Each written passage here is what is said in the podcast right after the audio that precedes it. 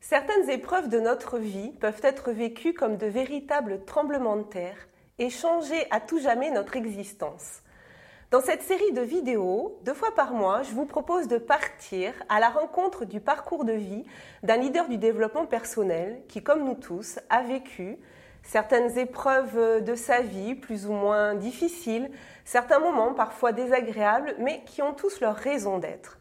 Ils vont nous partager les clés qu'ils ont personnellement utilisées pour dépasser ces épreuves et devenir une nouvelle version d'eux-mêmes.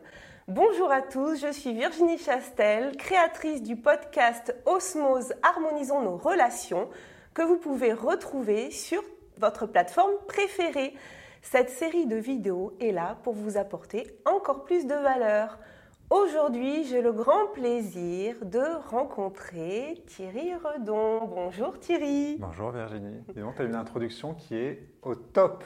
On sent le professionnalisme. J'arrive pas à croire que c'est ta première interview sous ce format-là. Ouais, bah écoute, euh, j'ai suivi les conseils de Laura Massis, que ah. je salue, et euh, on va en discuter. Je, crois que je suis pas trop mal coachée aussi euh, à tout niveau. Alors déjà, je te remercie euh, de nous accueillir ici. On est, on est chez toi, euh, dans ton centre, au cœur de l'humain, à Bordeaux que tu as fondé euh, en 2017 et ce centre est né de la profonde envie d'accompagner les gens à la découverte de leur potentiel, qu'il soit personnel ou professionnel. Alors tu es coach, psychopraticien, j'arrive jamais à dire ce mot, psychopraticien difficile hein, euh, et formateur, mais ça n'a pas toujours été le cas. À 23 ans, tu es euh, manager dans un grand groupe informatique. Tu assures des missions techniques, de gestion de projet et de développement commercial et de marketing B2B. Euh, Vers 30 ans, on en reparlera peut-être au cours de cette interview, on va voir ce que tu vas nous dire. Tu subis, et je reprends tes mots, un véritable tremblement de terre en vivant en l'espace de 15 jours une séparation et le décès de, ton papa. Et ces événements, tu le dis, ont été le déclencheur d'une prise de, conscience, une remise en question. Mhm. Et animé par cette quête de sens, tu pars eh bien, dans une thérapie, puis ensuite un parcours dense dans les domaines du coaching et de la psychothérapie. J'ai réussi à le dire. Et alors là... c'est parce que c'était pas psychopraticien ce C'est ça, c'est quand il y a un P, un R et tout ça à la suite. Euh, bon. en tout cas là, il y a beaucoup de choses à dire. Euh, peut-être boulimique de connaissances, je ne sais pas. En tout cas, euh, tu as. Curiosité, curiosité. Curiosité. boulimique de connaissances, François Lemay parle de ça aussi. Je connais pas. De la curiosité. Bon, on verra. Pour l'instant, euh, on ne parle pas, en tout cas, de mon côté, mais en tout cas de ton côté. Et ton côté, tu t'es formé au coaching, à la psychothérapie transpersonnelle et tu as un certain nombre d'outils euh, de prédilection qui sont la programmation neurolinguistique, tu es maître praticien en PNL et ça, ça te permet d'accompagner eh bien, le changement. Tu utilises aussi le modèle SFM que je connais très bien, Success Factor Modeling, pour accompagner toute démarche entrepreneuriale. Tu as aussi à ton, tes cordes l'énéagramme pour la connaissance de soi et des autres, mhm. que je connais aussi. L'approche cognitivo-comportementale pour travailler sur la confiance en soi et l'estime de soi. La communication non violente, eh bien pour avoir une communication de qualité. La gestalt, pour l'utilisation de la relation comme outil de développement personnel. Et oui, la liste et Je commence à avoir mal à la tête en fait avec toute la liste que tu fais de ce qu'il y a sur mon parcours. Mais heureusement quand même, il y a de la méditation à la fin comme dernier point euh, de ma liste et que tu pratiques euh, depuis un certain nombre d'années, 8 euh, ans à peu près, je crois que tu, as découvert la méditation. Et tu n'as pas cité Imago, que je pense mettre aussi dans ma description, même si je ne suis pas praticien Imago. Mais Imago, pour ce qui est concerne la thérapie de couple. C'est comme ça. que ça a été créé. Ça m'a beaucoup nourri aussi. Ouais. ouais. Exactement. Donc justement, à la fin, j'allais te demander si tu voulais rajouter des choses dans ah. la description. eh bien voilà, en tout cas, nous, on s'est rencontrés il n'y a pas très longtemps. C'était en octobre 2019. Tu es venu faire un atelier dans le réseau des Mampreneurs, qui est un réseau de, de mamans entrepreneurs dont je fais partie. Et tu es venu nous faire un atelier qui s'appelait Vivre de sa passion grâce à l'entrepreneuriat. Et ce jour-là, il a mis le bazar dans ma tête. Jusque-là, tout allait bien. Jusque-là, tout allait bien. J'avais, euh, j'avais entamé une reconversion dans le monde de l'immobilier. J'avais quitté l'éducation nationale. Et Thierry, ce jour-là, vient nous dire que on peut vivre de sa passion, qu'on peut être heureux, qu'on peut en vivre et qu'on peut euh, se lancer dans l'entrepreneuriat. Et là, bah, ça a mis vraiment le bazar parce que moi, mon modèle éducatif, c'était pas du tout celui-là. C'était choisis un métier qui te fait vivre et garde tes passions pour tes loisirs. Eh bien, il a été très très fort. Quelques mois plus tard, on est devant une caméra en train de faire des vidéos pour mettre C'est-à-dire qu'en décembre, je te contacte en disant après les fêtes de Noël, va falloir que tu m'aides. Et en janvier, eh bien voilà, on va tout vous dire. Depuis janvier, ça fait cinq mois, Thierry m'accompagne euh, eh bien, à cheminer professionnellement vers une vie professionnelle riche de sens, alignée avec mes valeurs. Et voilà, tout ce qui m'amène aujourd'hui à faire cette première entrevue vidéo à tes côtés. Et je te remercie infiniment pour, la, pour ta confiance et ton soutien. J'ai envie de dire comme les Québécois qui disent à tous les jours. Parce que vraiment, Thierry, il est là tous les jours pour me soutenir. Et, euh, vraiment, euh, un grand, grand merci pour toi. Euh, écoute, je suis, je suis ravie et un petit peu émue, je dois le dire, de faire cette première vidéo. Et en plus, on est dans, dans un décor super. Tu m'as reçu voilà, comme, comme une star, comme si j'étais déjà. la sortie le grand jeu, on a mis le plateau télé en place. Voilà. Donc ma présentation, est-ce que tu veux rajouter quelque chose sur euh, la présentation que, que j'ai faite de toi? Euh, Non, mais ce que je dirais, en fait, c'est amusant en fait de t'entendre refaire la liste des outils que j'ai explorés et tout ça. Et, et en fait, ce qui m'interpelle là aujourd'hui, après avoir vu tout ça, c'est qu'est-ce que j'en fais ou qu'est-ce que j'en ai fait et finalement, qu'est-ce que je retiens comme l'essence de tout ça? Hmm. Parce que en fait, quand j'ai exploré un outil puis un autre, à chaque fois, ça m'a envoyé dans des directions très différentes. Alors en plus, il y a le domaine du coaching, le domaine de la thérapie, il y a des, polarités très différentes et puis des, postulats très différents en fait en fonction de l'outil et en fonction de la personne qui nous en parle. À chaque fois, moi, j'ai eu l'impression que bah, quand j'étais, par exemple, en PNL, après en Gestalt, après autre chose, c'est un peu comme si à chaque fois, c'était genre, je voyais ça un peu comme la vérité absolue. Et je me disais, ah bah oui, c'est ça, puis j'oublie tout le reste. Puis après, j'étais sur un autre truc, j'oublie tout. Et puis en fait, il y a un moment où je me sentais complètement découpé au milieu de tout ça parce que, enfin, ça m'a amené finalement à la question qu'est-ce que je crois moi vraiment fondamentalement euh, au-delà d'une technique et autres. Et, euh, et au final, c'est un pulse qui se met en place. Il n'y a pas de vérité absolue. Ben, en fait, c'est ça. Moi, ce que je retiens de ça, c'est qu'il n'y a pas de vérité absolue. Alors, si vous regardez cette vidéo, c'est probablement que vous êtes intéressé par tout ce qui est développement personnel. Euh, pour moi, il y a vraiment, il n'y a, pas une vérité absolue de quelqu'un d'extérieur. La vérité, elle est juste relative à soi à un instant présent. Et c'est vraiment ça que je retiens en fait de tout ce parcours-là. Il m'a fallu des années en fait pour arriver à cette conclusion que pourtant j'ai entendu plein de fois, mais juste pour euh, vraiment y croire, l'intégrer moi et du coup le redire là comme ça, parce que c'est facile de répéter des trucs. Bien euh, sûr. Surtout à l'époque dans laquelle on est, on voit énormément de vidéos, euh, de sources d'inspiration, tout ça. Il y, a, beaucoup de, répétitions sans avoir une vraie intégration. Et en fait, moi, c'est ça qui me semble super important. Et donc voilà, en tout cas, le, premier, euh, premier grand, grand, enseignement que j'ai tiré de tout ça, c'était bah, que la vérité, c'est juste moi intérieurement et moi avec moi. Que par contre, j'ai eu besoin d'explorer tout ça pour arriver à ça.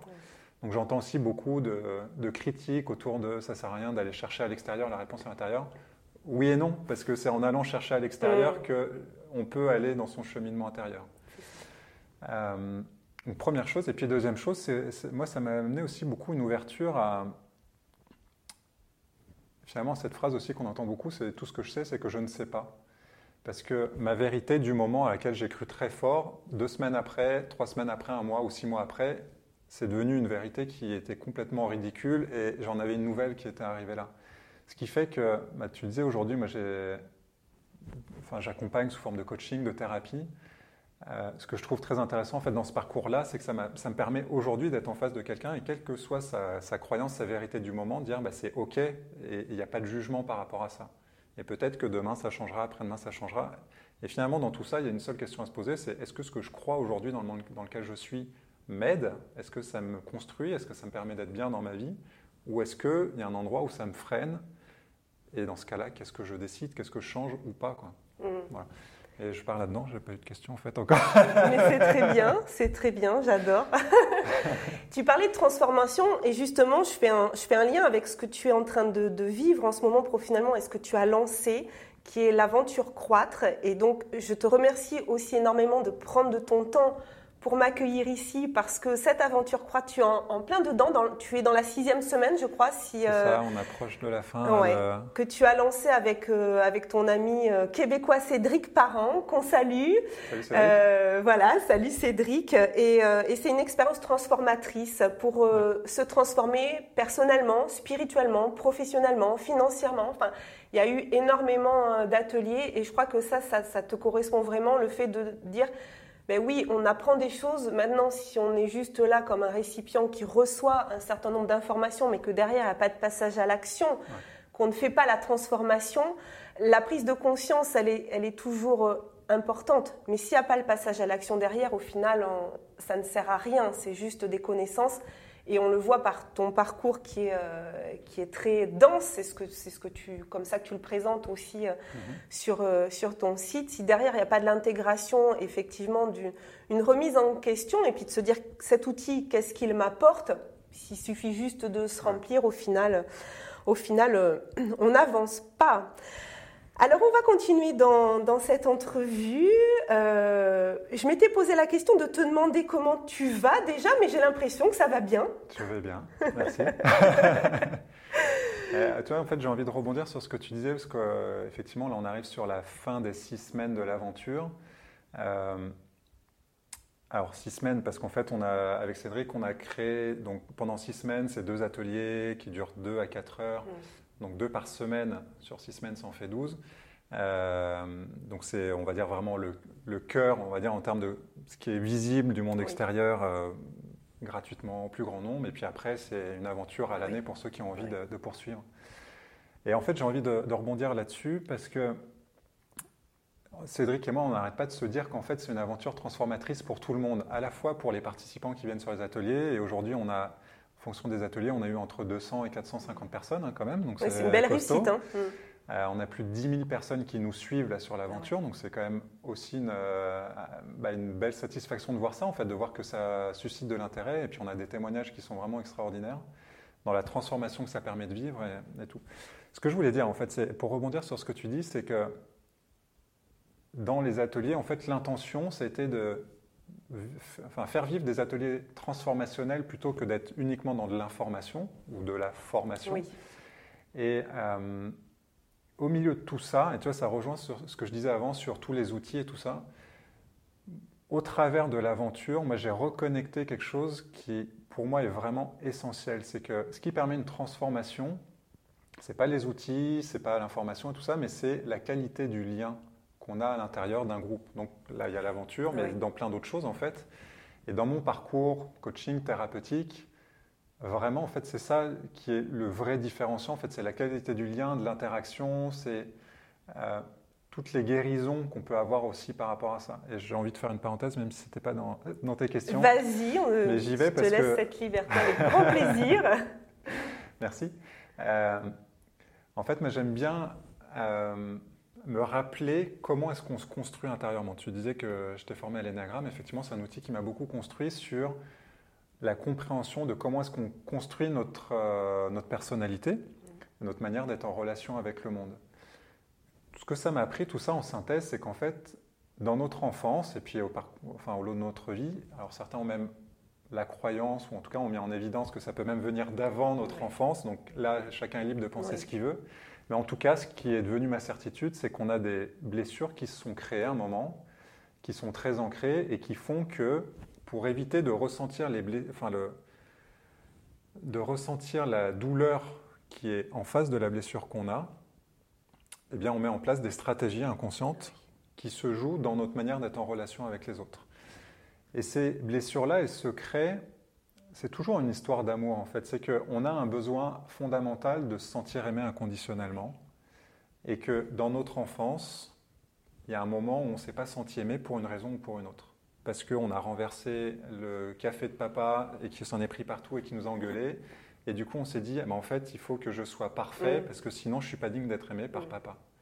Et puis, il y aurait plein d'autres manières de se le représenter, enfin, plein, plein, de, plein de cas différents, mais en tout cas, il y a comme, comme ça quelque chose qui se cristallise. Et en fait, toute notre vie, si on reste coincé avec cette blessure-là, elle, a un impact direct dans notre matière d'être en relation avec le monde.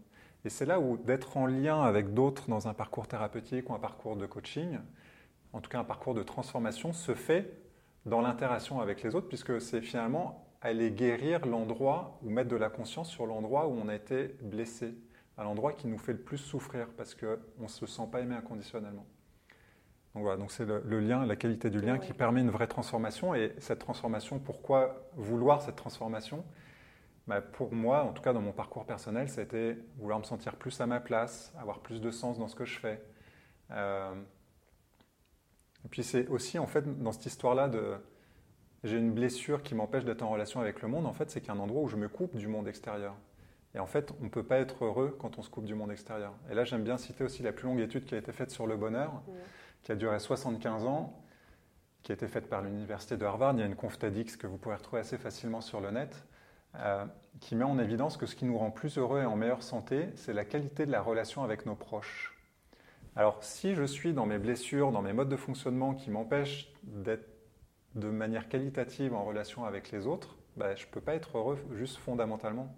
Donc c'est là où il me semble que tout notre parcours de vie, c'est de réussir à remettre du lien là où on sait, bah, on a été blessé dans notre enfance. Oui, tout à fait. Et, euh, justement, bah, on va partir un peu dans le passé, dans ta vie.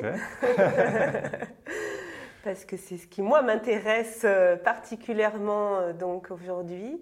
Est-ce que tu pourrais nous dire quelles épreuves tu, tu, as dû vivre, quelles épreuves tu, tu as vécues, qui font que tu es l'homme que tu es aujourd'hui? Peut-être pas toute ta vie euh, et toutes les étapes, mais peut-être en tout cas celles qui te viennent et celles que tu as envie de partager, qui pourraient avoir du sens pour les personnes qui nous, qui nous regardent. Euh, alors déjà, il y a celle que tu as citée tout à l'heure, qui est euh, au lendemain de mes 30 ans, je me suis séparé, donc j'étais marié à ce moment-là, et mon père est décédé 15 jours après avoir, moi, décidé cette séparation-là, ce qui était un, un, gros tournant, en fait, dans mon parcours, parce que en fait, ça, peut sembler bizarre de dire ça, mais moi j'ai vécu ça un peu comme une mort renaissance, et dans cette renaissance, c'était de devenir vraiment moi-même. Alors je dis ça, euh, là maintenant j'en ai 10 de plus, j'ai 40 ans. Euh, est-ce que je suis complètement moi-même? Je pense pas, je suis encore en chemin, comme tout le monde, et j'ai la, je dire, la modestie de croire que je serai en chemin tout le reste de ma vie. En tout cas, on s'en rapproche Ouais, c'est ça. Pour moi, c'est un, chemin vraiment euh, de petit à petit aller de plus en plus vers son authenticité, vers de la justesse, de se connaître, de encore la qualité de la relation avec les autres. Euh, donc c'est le chemin de toute une vie. Je pense que j'ai fait quand même un, bon bout de chemin sur les dix dernières années. Euh,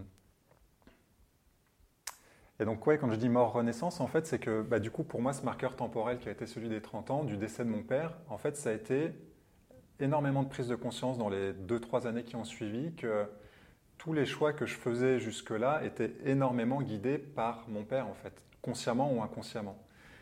Et pour moi, ce qui était fou, c'était de constater que trois ans, quatre ans, cinq ans plus tard, après son décès, intérieurement, je négociais encore avec lui pour genre, me justifier du choix que j'étais en train de faire. Donc tu te demandais qu'est-ce que penserait mon père ou est-ce qu'il serait d'accord, c'est-à-dire comme s'il y avait besoin d'une validation? C'est ça, est-ce qu'il approuverait ou pas? D'accord. Donc c'est pour ça que je dis négocier intérieurement. Et là où, moi, en fait, j'ai vu que ce, truc-là avait, enfin, a commencé à évoluer, c'était sur les deux dernières années de sa vie parce qu'il était malade. Euh, et par sa maladie, il perdait de son aura, en fait, de sa force, de sa puissance, on va dire. Euh, et du coup, en fait, moi, plus ça allait, plus j'osais prendre ma place. Ça m'est arrivé, euh, je me souviens encore une fois, c'est une anecdote complètement à la, à la con, je ne sais pas si on peut dire des mots comme ça sur les réseaux. On peut, il n'y a pas de souci. Euh, mais une anecdote complètement. Peut-être qu'il peut paraître anodine de l'extérieur, mais qui a son sens.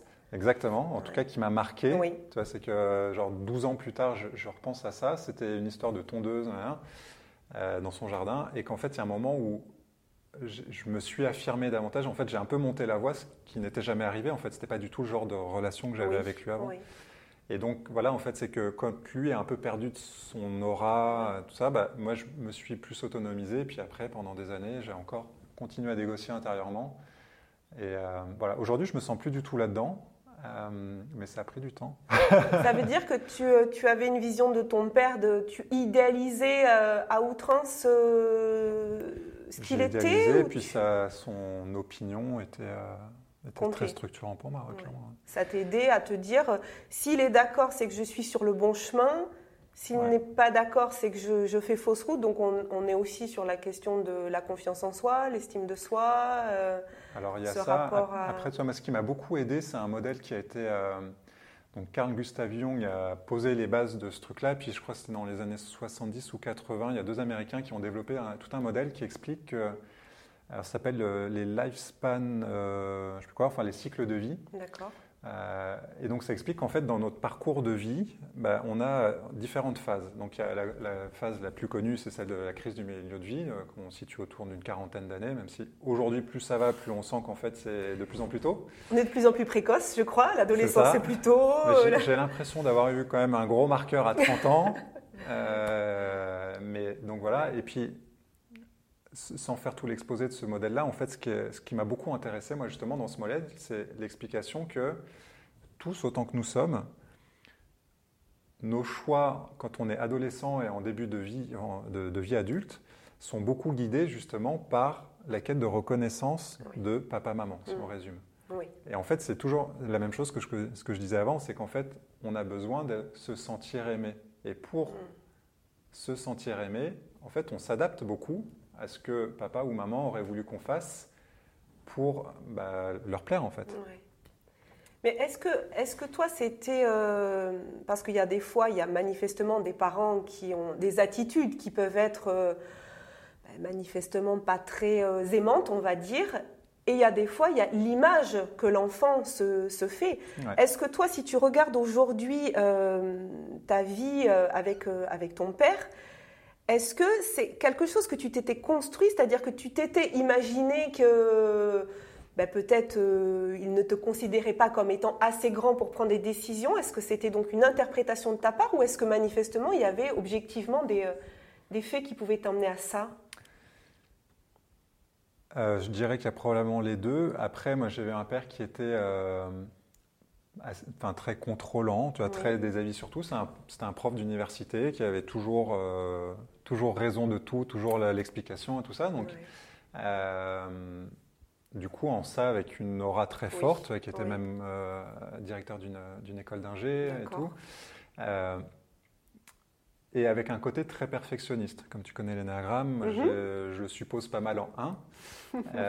et là-dedans, en fait, il y a quelque chose de l'ordre de c'est jamais assez.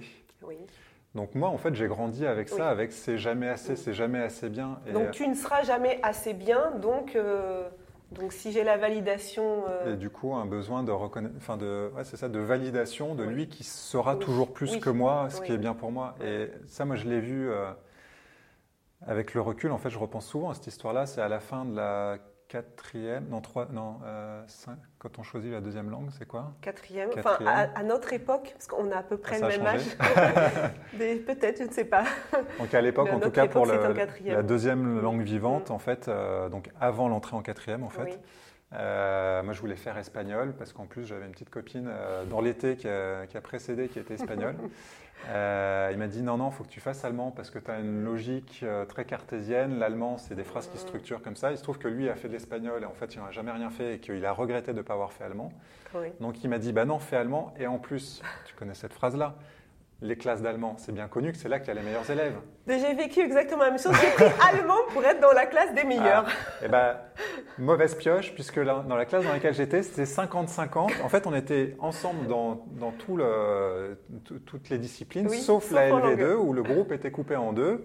Et on avait la moitié avec les Allemands et l'autre moitié. Alors, euh, la question qui intéresse tout le monde quand même, c'est est-ce que la petite copine, du coup, elle, elle a été dans ta classe euh, ou pas Non, parce qu'elle était vraiment espagnole, donc euh, j'étais plus avec après. Bon, t'avais tout raté. Et puis là où j'ai eu les boules, c'est que la prof d'espagnol était beaucoup plus mignonne que la prof d'allemand, qui était pas à mon goût, on va dire. D'accord. En quatrième déjà.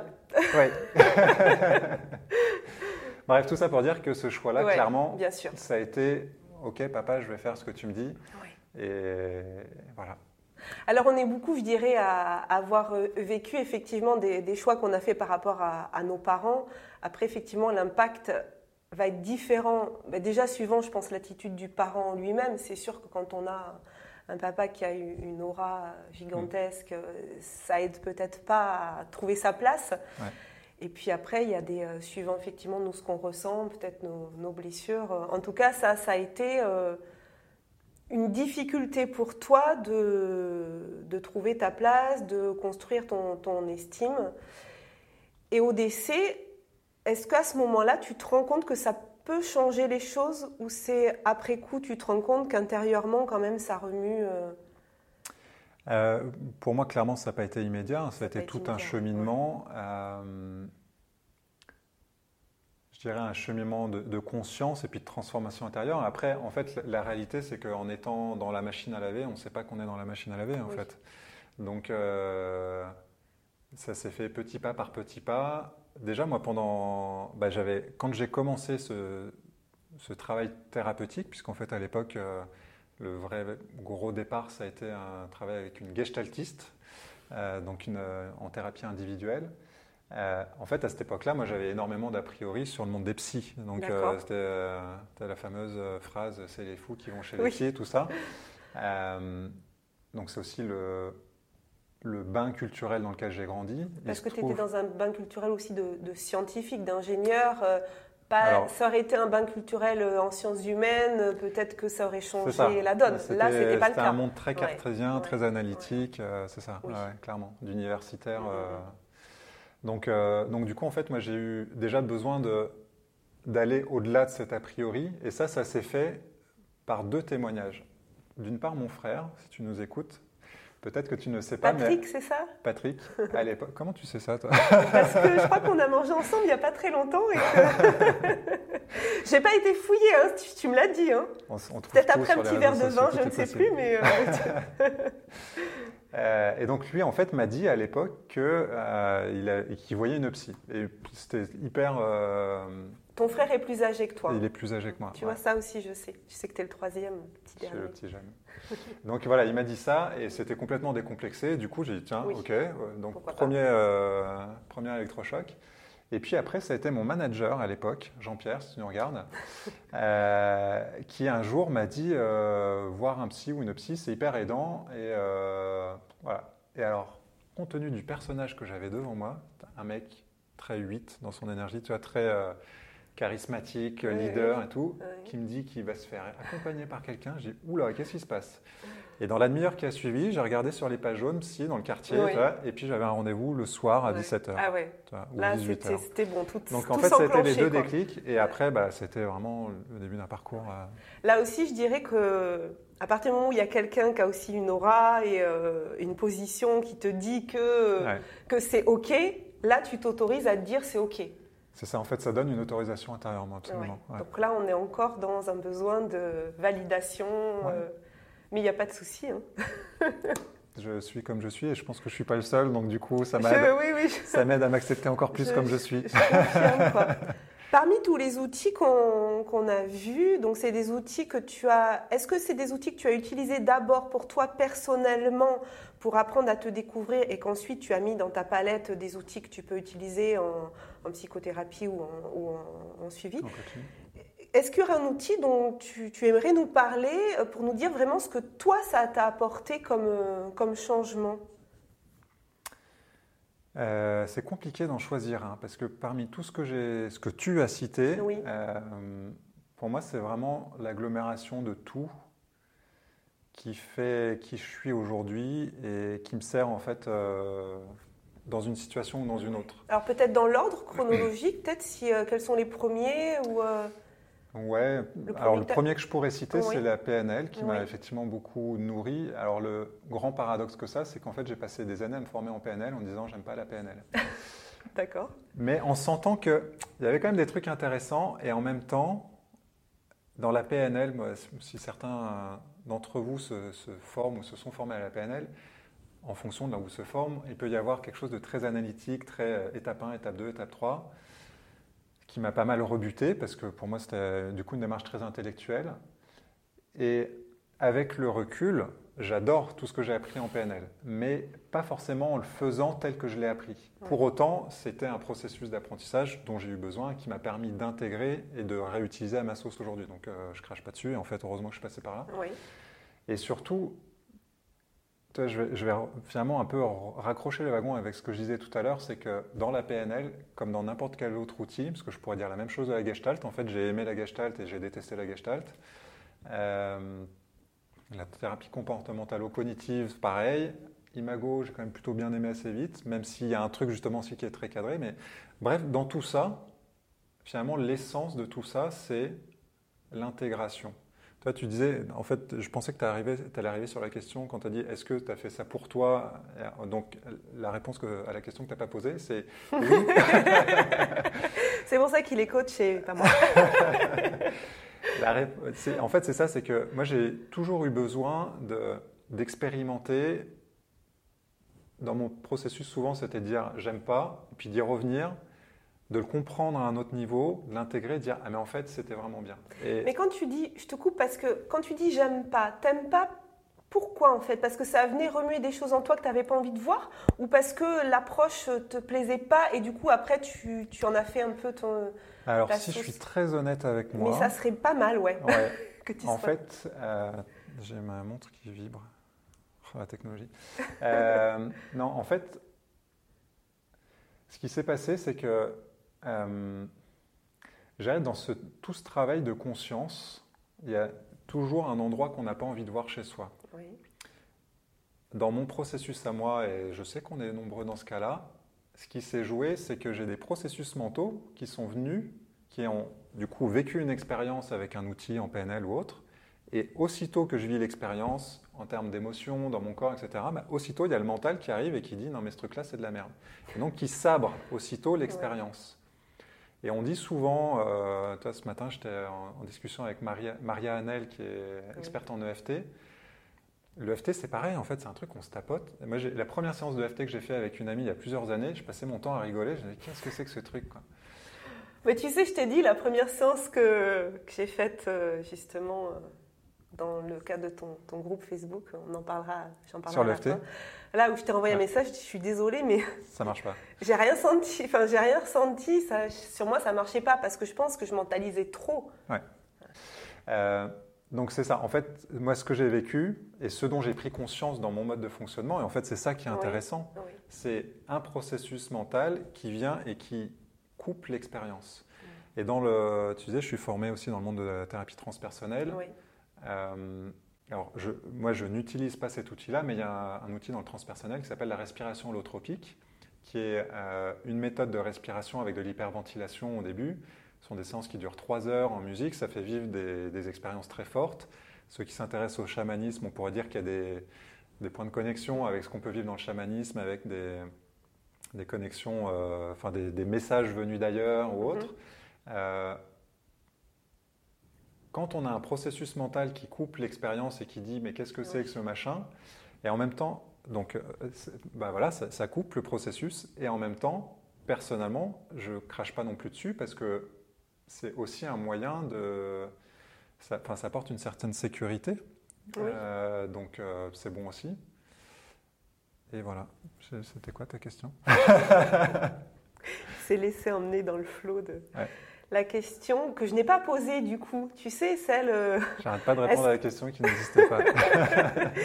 est-ce que donc ces outils. Donc la question que je n'ai pas posée, c'est est-ce que les outils, tu les as utilisés euh, pour toi avant de les utiliser euh, de façon professionnelle? Et c'était est-ce que tu peux nous, nous prendre quelques outils et nous dire qu'est-ce que ça qu'est-ce que ça t'a apporté, en quoi ça t'a aidé à dépasser certaines certaines épreuves de ta vie? Là, on, est sur un, je dirais, sur un parcours de vie de, recherche de la confiance en soi et de l'estime de soi. Ouais, et puis de la réalisation et du bonheur. Oui, ce qui est pas, pas mal, Tout simplement. ma foi. Et c'est passé aussi par un changement professionnel, mais c'est passé aussi voilà, par d'autres changements, euh, d'autres changements de vie. Ouais. Euh, Donc, au choix, l'outil que tu veux, on peut en voir euh, plusieurs. Alors, celui, j'ai envie de citer en premier, l'énéagramme. Dans toute la panel, tout le panel, c'est compliqué d'en choisir, mais j'ai envie de prendre l'énéagramme. En fait, moi, l'énéagramme, système d'études de la personnalité qui existe depuis des millénaires, mmh. 4e siècle avant Jésus-Christ, d'après ce que nous disent certains historiens. met en évidence comment est-ce qu'on fonctionne, en fait, la construction de notre personnalité. Mais c'est un outil qui m'a énormément aidé à me comprendre moi et à comprendre les autres. Ou en tout cas, finalement, à comprendre que déjà, je n'ai pas une vérité mm. absolue. La première fois que j'ai fait un stage d'énéagramme, j'ai passé, enfin, à la fin des deux jours, je disais, mais c'est le kaléidoscope des gens en fait sur la mm. planète. Et donc déjà juste ça de dire, ben, finalement, moi j'ai un, un, prisme dans ma manière de regarder le monde, et en fait, tous les autres en ont un autre. Alors dans l'énagramme, on regroupe, et puis il y a des grandes catégories, mais globalement, chacun est individu, enfin, a son, son identité à lui. Donc ça, ça m'a amené en fait beaucoup d'ouverture aux autres, de dire ok, en fait, j'ai peut-être pas une vérité absolue. Donc de la tolérance. Donc de la tolérance, de l'ouverture, euh, de l'empathie. Et, peut-être d'être rassuré aussi, de se dire euh, je suis pas, je suis pas comme tout le monde, mais euh, je suis pas moins bien. Il n'y a pas de, de, hiérarchie en fait. C'est ça, exactement. Et que pour chacun d'entre nous sur cette terre, on a des côtés cool dans notre mode de fonctionnement et puis des côtés un peu moins cool. Il y a les côtés qu'on pourrait appeler la zone de lumière, mm. zone d'ombre. Et euh, apprendre à aimer les deux côtés aussi. C'est ça, apprendre à aimer, apprendre à accepter, à accueillir. Et puis du coup, c'est ça qui amène une transformation. Ouais. Euh, L'énéagramme. la réalisation. Je confirme, j'ai découvert euh, ça aussi grâce à toi et grâce à Isabelle. Et, et ça permet effectivement de, mieux se connaître et dans son rapport avec les autres. Euh, et puis un deuxième que j'ai envie de citer, que tu n'as pas mis dans la liste parce que tu vois, je n'ai pas tout mis sur mon ben site web. Oui, ton, ton site web n'est pas à jour, donc euh, s'il te plaît. C'est qu'en fait, je ne l'assumais pas. Et, euh, ah. et, en même temps que je t'en parle, je, me dis, bah, j'ai envie de l'assumer complètement. En fait, c'est que moi, j'ai beaucoup exploré le tantra. Mhm. Enfin, beaucoup, j'ai exploré le tantra. et je pense qu'en fait, le plus gros morceau de ma transformation a certainement été dans le tantra. D'accord. Dans le tantra, alors on peut, il y, a, plein de plein de courants différents, beaucoup de fantasmes aussi autour du tantra et autres. Mais en tout cas, moi, ce que je trouve intéressant dans le tantra, c'est, en tout cas, qui m'a transformé moi, c'est l'histoire de la relation avec les autres, en fait, mhm. que ce soit dans l'intimité, mais au-delà. Oui. La première fois que j'ai fait un stage de tantra, il se trouve que j'étais en couple à l'époque avec une thérapeute. Anecdote que tu connais pas parce qu'on n'a pas bu assez de verre de vin. C'est ça. Euh... bah non, c'était le midi, on pouvait pas. Fallait que tu ailles chercher ta fille à l'école après. euh, donc, en fait, euh, j'étais en couple avec une thérapeute. On était tous les deux parisiens. À l'époque, moi, j'étais euh, cadre dans le monde du corporate, tout ça. Donc, chemise cravate pour aller bosser, tout ça. Et donc là, on était avant les 30 ans. On était après, parce que c'est pas à 30 ans que j'ai quitté, il m'a fallu un temps de maturation avant de faire un switch. Mais c'était justement après cette, euh, cette, période-là. C'était euh, dans mon parcours de, conscience. Et, puis, euh, et donc, elle connaissait le tantra, m'a dit bah, Viens avec moi en stage, tu vas voir, tu vas adorer. Et puis, euh, ce qui s'est passé, c'est que donc on était tous les deux parisiens. Le stage se passait dans, dans, le coin de Montpellier. Donc, on prend le train, on arrive trois heures plus tard à la gare de Montpellier. Et là, il y a un des autres participants qui arrive, que Magali, ma compagne de l'époque, connaissait. Donc, il vient nous chercher à la gare. Et puis, euh, déjà, quand ils arrivent, ils se font un hug. Donc, moi, cadre parisien, deux gens qui se font un hug quand ils, sont, quand ils se voient, genre ils sont contents de se voir, qu'est-ce qui se passe? Bon, ok. du coup, tu fais le hug toi aussi euh, ou... Je crois pas avoir fait le hug là, mais bon, jusque-là, ça allait. Jusque-là, ça allait, ok. Et puis, l'histoire ne s'arrête pas là, évidemment. On monte dans la voiture, il y a même un quatrième personne qui est là. Moi, je suis sur le siège passager, donc il y a le conducteur qui est venu nous chercher, puis derrière Magali, et puis le quatrième participant. On a à peu près une heure de route entre la gare de Montpellier et le lieu du stage. Et là, j'ai l'impression d'être dans un monde parallèle. Pendant toute l'heure du trajet, quasiment, celui qui est venu nous chercher était en train de nous expliquer qu'il y a trois ans, quand il s'est séparé avec sa compagne, son quatrième chakra s'est fermé. Et qu'à partir de là, il n'a plus réussi à être en relation avec euh, une autre femme et que du coup, tout son chemin, c'est de réouvrir son quatrième chakra. Et là, je vais dire que l'heure de trajet en longue. Pendant toute l'heure, je me suis dit, qu'est-ce que je fous là? Comment je fais pour descendre alors qu'on est sur une autoroute dans une voiture? C'était vraiment long. Mais ça ne s'est pas arrêté là. Parce bah qu'après, on, on est arrivé sur le parking du stage euh, de, Tantra. Et ce qui est merveilleux dans le monde du développement personnel, c'est que quand on retrouve des participants avec lesquels on a fait des stages, bah, on est heureux de les retrouver. Oui. Et du coup, on se saute au cou, on se fait des hugs. Mais quand on a un cadre parisien qui débarque là, au milieu nulle part, avec des gens qui parlent de chakra et tout ça, et que tout le monde se fait des hugs en Sarwell et autres, tu dis, mais qu'est-ce que je fous là? Euh, La secte, quoi, un peu. Exactement. Euh, et donc là, en fait, moi, ça a été aussi un moment très fort, tu vois, là, je, je repense à ça quelques années plus tard, mais de, de voir à quel point, moi, intérieurement, à ce moment-là, j'étais hyper jugeant, en fait, de tout ce Oui. monde-là, de leurs actes quand ils se font des câlins. Il y avait des hugs entre hommes, pour moi, c'était juste Oui, pas oui. du tout mon univers. Euh, dans la manière de s'habiller, dans le fait de se parfumer avec des huiles essentielles.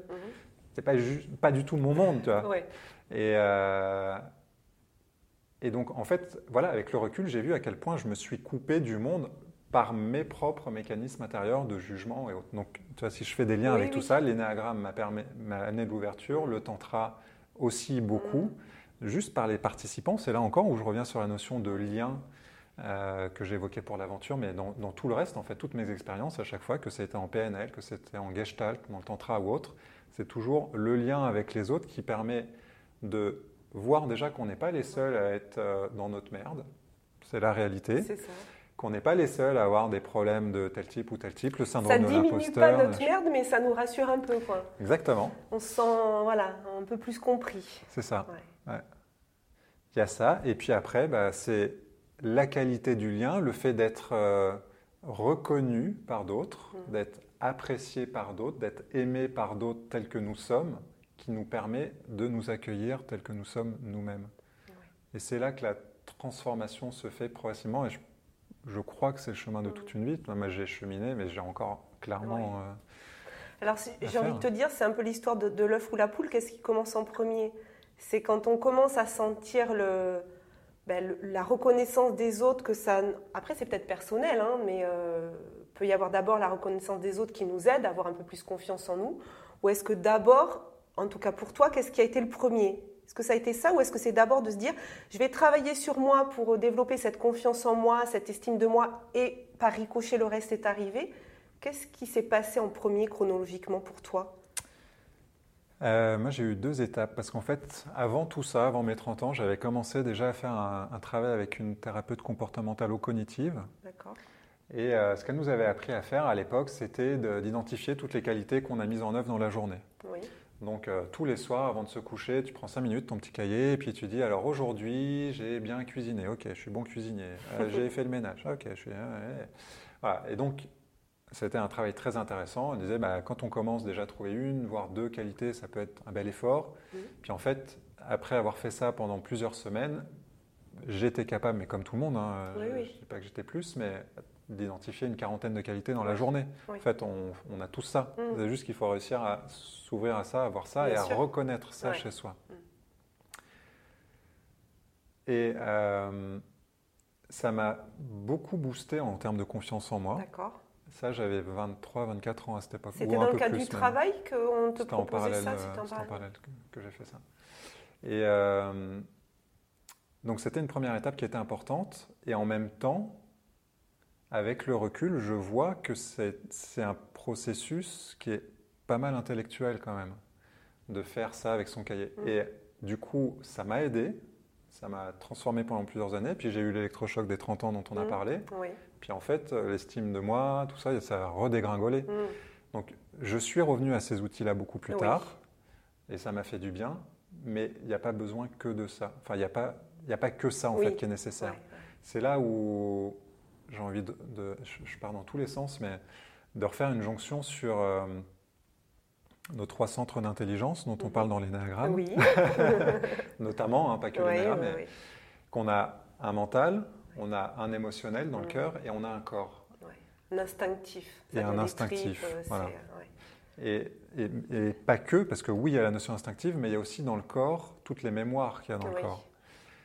C'est là où on a en fait besoin de travailler sur les trois niveaux. Il y a le processus mental, il y a le fait de prendre soin de soi émotionnellement et de transformer les émotions qui sont là. Quand il y a de la tristesse, de la colère, euh, etc., bah, c'est de, de traverser tout ça. Et puis dans le corps aussi, travailler les, les mémoires corporelles. Donc c'est pour ça, tu vois, moi j'ai créé une méditation qui se fait en Oui. mouvement. euh, bah, pour ça aussi, parce qu'en fait, on a besoin de, de remettre du mouvement dans le corps. La respiration holotropique que j'évoquais tout à l'heure, c'est un travail dans le corps. La gestalt, c'est beaucoup dans le corps et dans l'émotionnel. Mm. En fait, on a besoin de travailler sur les trois niveaux parce que sinon, on se coupe d'une partie de soi et forcément, elle nous rattrape à un moment ou un autre. Et puis, je dirais que effectivement, quand on voit sur les néagrammes, euh, il y a trois profils plutôt instinctifs, trois profils plutôt dans le mental, trois profils plutôt dans, dans l'émotionnel. Ça veut dire que on en a un qui se manifeste euh, de façon primordiale. et c'est peut-être là, effectivement, il faut aller travailler les, euh, travailler les deux autres pour retrouver cette harmonie euh, dont tu parles, qui fait qu'on devient un être complet et pas juste dans, un, dans une case ou dans un stéréotype et que, et que ça, ça, ça, ça nous ouvre aux autres. Donc en fait, ça a été un peu un aller-retour entre les autres me renvoient à moi des choses positives, mais tant que moi je les, je les vis pas vraiment, et comme tu disais, pas juste les mentaliser, pas juste se dire oui je suis bon en ça, parce qu'on peut se le dire, se le dire, c'est un peu le, le, côté un peu positif ou les, euh, ou les phrases positives qu'on peut se dire. Mais à un moment donné, il faut vraiment le, le ressentir et l'intégrer. On revient à ce qu'on disait au départ, c'est-à-dire prendre, avoir conscience de certaines choses et comprendre certaines choses, c'est bien. Maintenant, passer à l'action, c'est mieux et, le ressentir dans, son corps, c'est absolument nécessaire. Sinon, on fait que s'auto-convaincre. Exact. en fait, ce, qui est, ce que tu dis là, ça pourrait être une belle synthèse, en fait, c'est de vivre l'expérience. En fait, la, vraie transformation, elle se fait dans l'expérience. Si on reste figé dans son coin, il ne se passe rien, voire on, on j'allais dire on se diminue, mais c'est pas ça, mais oui, on euh, minimise les choses. Euh, ouais, où on s'enferme en fait dans son mal-être. C'est réducteur. voilà. Et être en mouvement, clairement, c'est pas confortable, mais en même temps, je pense que c'est le seul moyen d'aller vers l'évolution. Donc, euh, Oui, effectivement, c'est c'est ce que, ce que tu montres, c'est que par tous les outils que, que tu as utilisés, donc on chemine dans sa vie, on progresse. Mhm. En tout cas, on tend à aller vers euh, quelque chose de plus harmonieux, plus pas forcément quelque chose de plus confortable, parce que c'est pas toujours euh, confortable. Hein. Des fois, on parle d'une zone de confort, mais j'ai envie de dire plutôt une zone de connu. C'est-à-dire ce qui est mhm. connu, c'est pas forcément confortable. Et, euh, et j'ai envie de te poser la question. On approche de la fin de l'interview. Aujourd'hui, comment tu, comment tu te sens par rapport à, tout ce cheminement euh, C'est pas fini. 40 euh, ans, donc euh, milieu de vie. 40 ans il y a quelques semaines. On peut dire ça, ouais. comment tu te sens aujourd'hui par, rapport à, par rapport à ton évolution des, des 15 dernières années? Du coup, si on remonte, allez, 25, 25 40. Comment je me sens bah, Déjà, je suis aujourd'hui très heureux d'avoir fait ce chemin-là. Et quand je dis aujourd'hui, c'est qu'il n'y a pas si longtemps, il y a quelques années, euh, il n'y a, vraiment pas si longtemps, il y a un moment où je me suis demandé à quoi bon tout ça. Mm. Parce que, en fait, de mettre toujours le, de mettre toujours le nez dans sa. Mhm. Oui. Euh, tu vois, d'être toujours en train de regarder ses blessures d'enfance, etc. Il y a un moment où je me suis dit, mais euh, je, mets toujours le prisme sur ce qui me fait souffrir. Donc pendant très longtemps, du coup, enfin pendant très longtemps, non, pendant cette période-là, je me disais, mais je regrettais d'avoir pris ce chemin-là quelques années plus tôt. Le grand problème, c'est qu'une fois qu'on a commencé, on ne peut pas revenir en arrière. C'est ça. en gros, c'est soit c'est la boîte de Pandore en fait, C'est-à-dire soit tu l'ouvres pas, une fois que tu l'as ouverte, il faut, gérer les choses. C'est ça, on n'a plus d'autre choix que d'avancer. On peut pas Donc choisissez bien avant, hein. c'est-à-dire que soit on commence. Vous pouvez couper la vidéo et surtout désactiver toutes les chaînes YouTube, tout ça, de trucs qui ressemblent à du ne regardez pas toutes les vidéos que je vais vous proposer. ouais, c'est un... et, du coup, moi, en fait, j'ai l'impression d'avoir traversé ce qu'on appelle la nuit noire de l'âme. D'accord. Il y a un livre comme ça qui, qui en parle très bien, beaucoup mieux que moi. Euh, et, en fait, c'est ça, dans, ce cheminement de conscience, c'est qu'il y a un moment où en fait, on va genre vraiment dans les bas-fonds de notre souffrance. Et c'est en allant là que, en fait, il y a un moment où il y a un peu une histoire de décision quand même. Mm. J'ai eu un débat avec un de mes psys à une époque qui m'a dit non, on ne décide pas, mais euh, ma conviction, c'est que en fait, quand on va vers là, il y a un moment où finalement on se retrouve face à la décision de est-ce que je continue à sombrer ou est-ce que je choisis la lumière en fait Est-ce que je choisis l'ombre ou la lumière Donc quand on va vraiment en profondeur là-dedans, et je pense que tous les, grands méditants pourraient dire la même chose certainement, euh, c'est qu'il y a ce truc-là. Et c'est là où on peut vraiment choisir sa lumière. Après, est-ce que moi, dix ans plus tard, avoir vraiment la fait tout ce, tout ce parcours-là et puis je continue à cheminer, est-ce que je suis complètement réalisé, machin? Non. Est-ce que je le serai un jour? Je ne crois pas. Je n'ai pas cette prétention-là. Pour moi, Tom, j'aime bien me représenter le Bouddha, tu vois, par rapport à ça. Donc, je suis pas plus bouddhiste qu'autre chose. Et, euh, mais on entend aussi souvent dans le monde du développement personnel ou de la spiritualité, on parle d'être éveillé, tout ça. Donc ma conviction personnelle aujourd'hui où, je parle, c'est que être un être éveillé pour moi, c'est un espèce de fantasme idéalisé. C'est tu sais, comme en, mathématiques, l'infini, bah oui, on comprend le concept, tout ça, mais c'est un truc qui n'existe pas parce qu'on a un ego dans l'être incarné que nous sommes. Euh, je pars encore vraiment dans tous les sens parce que je ne sais même plus pourquoi je te parle de ça. Mais euh, je ne sais plus.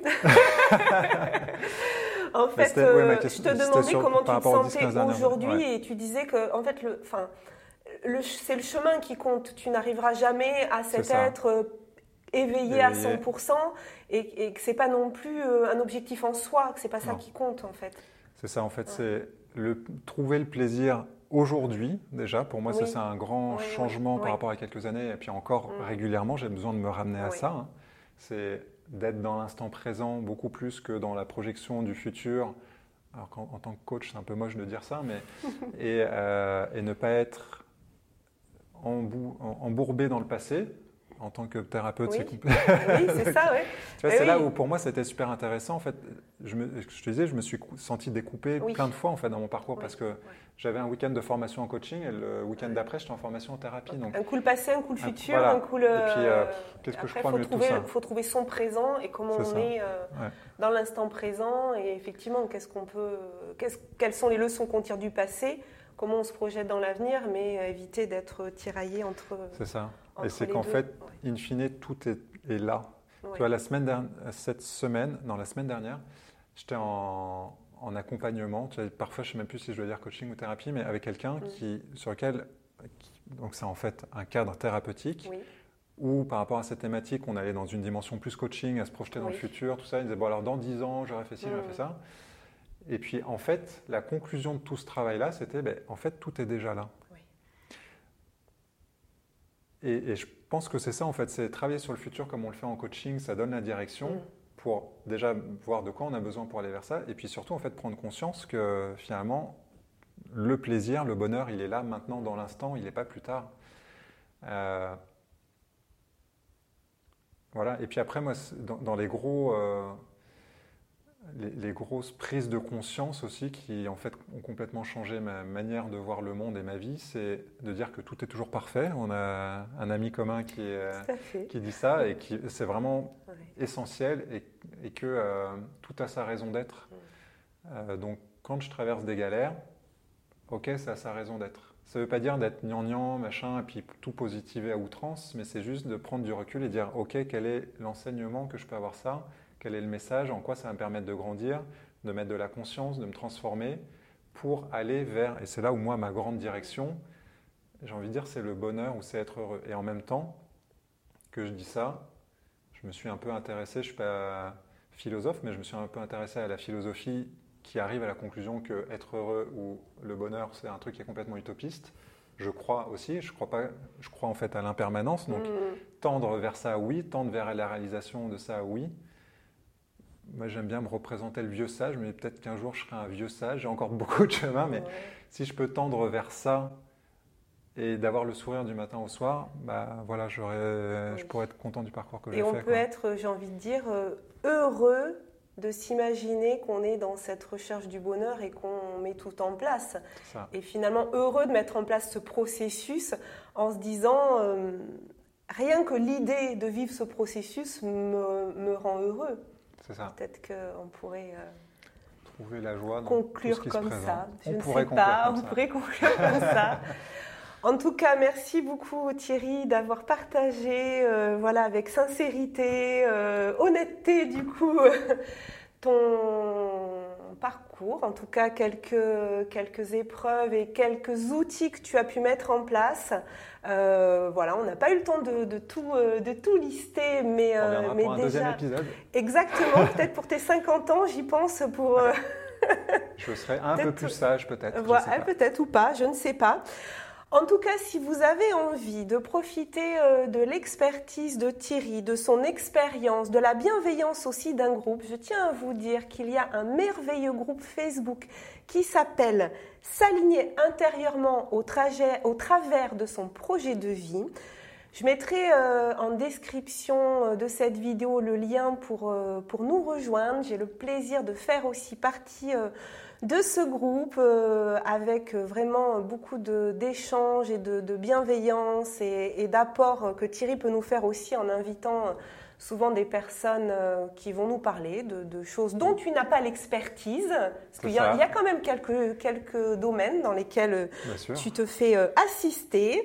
avant qu'on se quitte, est-ce que tu aimerais donner un dernier message aux personnes qui peut-être sont en train là maintenant de vivre un tremblement de terre? Euh, si ça se résumait en une phrase, c'est que tout est toujours parfait et avoir confiance dans le processus. C'est qu'il y a toujours un processus qui est en train de se jouer, que dans l'instant, on n'a pas la clarté, on n'a pas le recul pour dire ok, ça m'emmène vers du bien, mais la réalité, dans mon expérience, en fait, c'est que c'est toujours ça, même si dans le fond, ça implique justement d'avoir cette croyance-là pour faciliter ça. Mm.